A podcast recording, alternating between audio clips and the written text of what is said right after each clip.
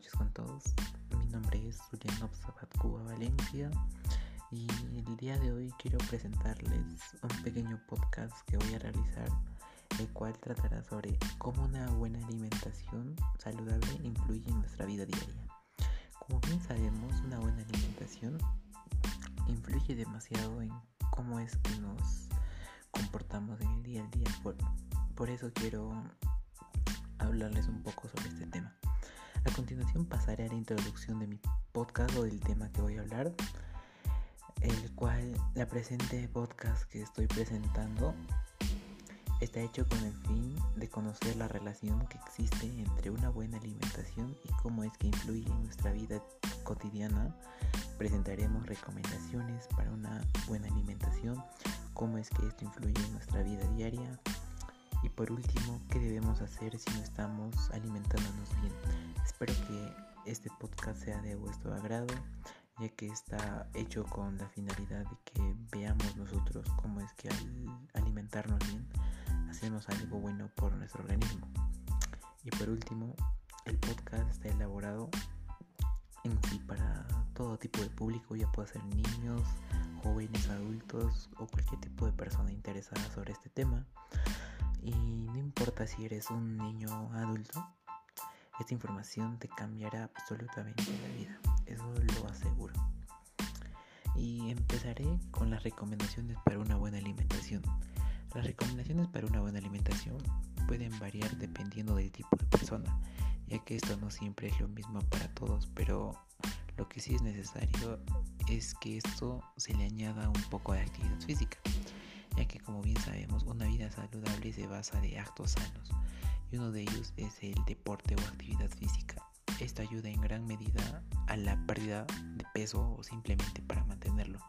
Pero a lo que vamos con esto es que para una buena alimentación se tienen que cambiar muchas cosas que habitualmente consumimos. Por ejemplo, debemos dejar de consumir comida que nos sirve, ultraprocesadas, por así decirlo, comida chatarra dejar de dejar las costumbres malas, las cuales no son muy beneficiosas para nosotros. Otro es que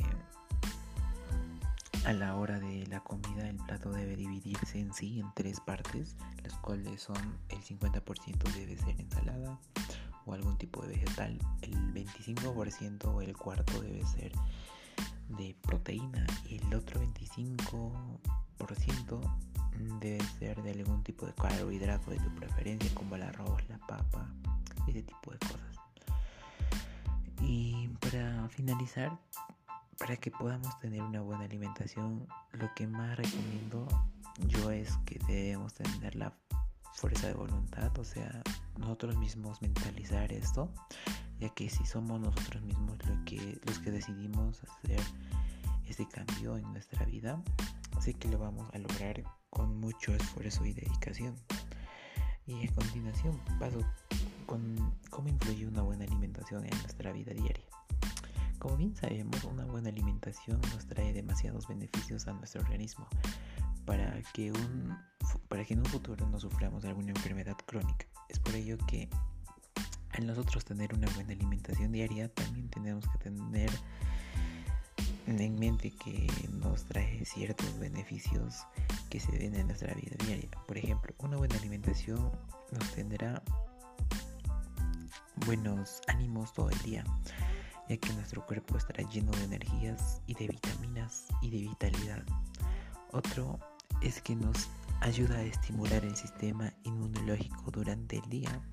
Al pasar de los días nuestro organismo absorbe nutrientes importantes que ayudan a mantenernos sanos y con un sistema inmunológico bueno, el cual nos ayuda a prevenir enfermedades y a curar cuando nos da una de esas enfermedades. También combate el cansancio y la fatiga. No comer bien durante el día puede causar esto, o sea, puede causar fatiga o cansancio en algunas personas. Por esto por eso una muy buena alimentación hace que esto no suceda y estemos bien.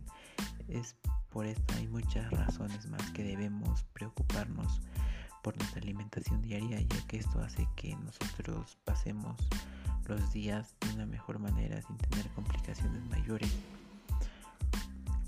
si lo hacemos a diario, imaginemos cómo sería en un futuro, el cual no está muy lejano a la realidad que estamos viviendo hoy en día. Porque aunque no lo creamos, los años pasan demasiado rápido y nuestra salud se va con ello. Así que debemos de alimentarnos bien para estar bien en el presente y en el futuro. Ahora hablaré sobre qué opinan los científicos sobre esto.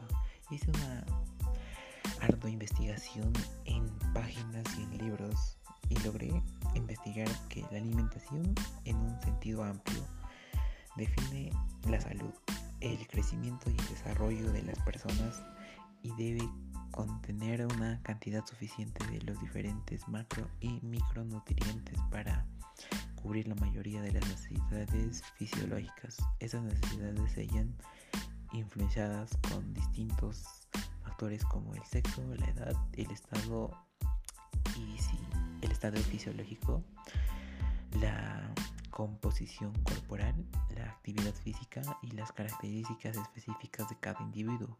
Una alimentación saludable debería cumplir los siguientes objetivos.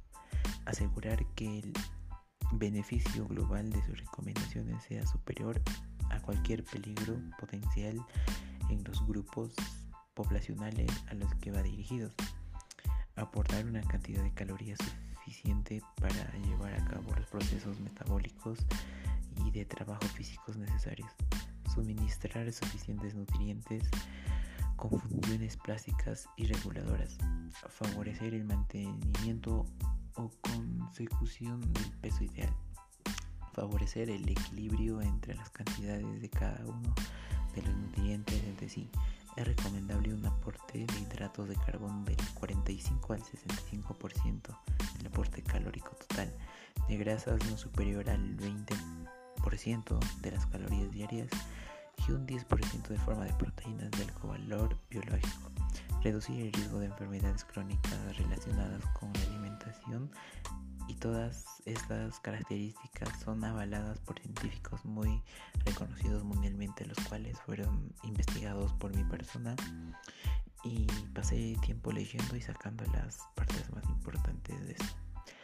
Y para finalizar, quisiera terminar con un pequeño párrafo, el cual lo redacté yo mismo, el cual es para tener un estilo de vida más saludable tenemos que seguir todas las recomendaciones dadas en el podcast que ya está a punto de terminar.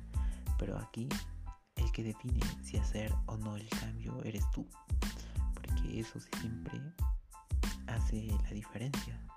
Ten en mente siempre cosas positivas y más que todo la fuerza de voluntad propia. Ya que Así lograrás todas tus metas que te propongas siempre. Vamos, yo sé que tú puedes. Y con esto concluye el podcast. Los espero en el próximo episodio del podcast la siguiente semana.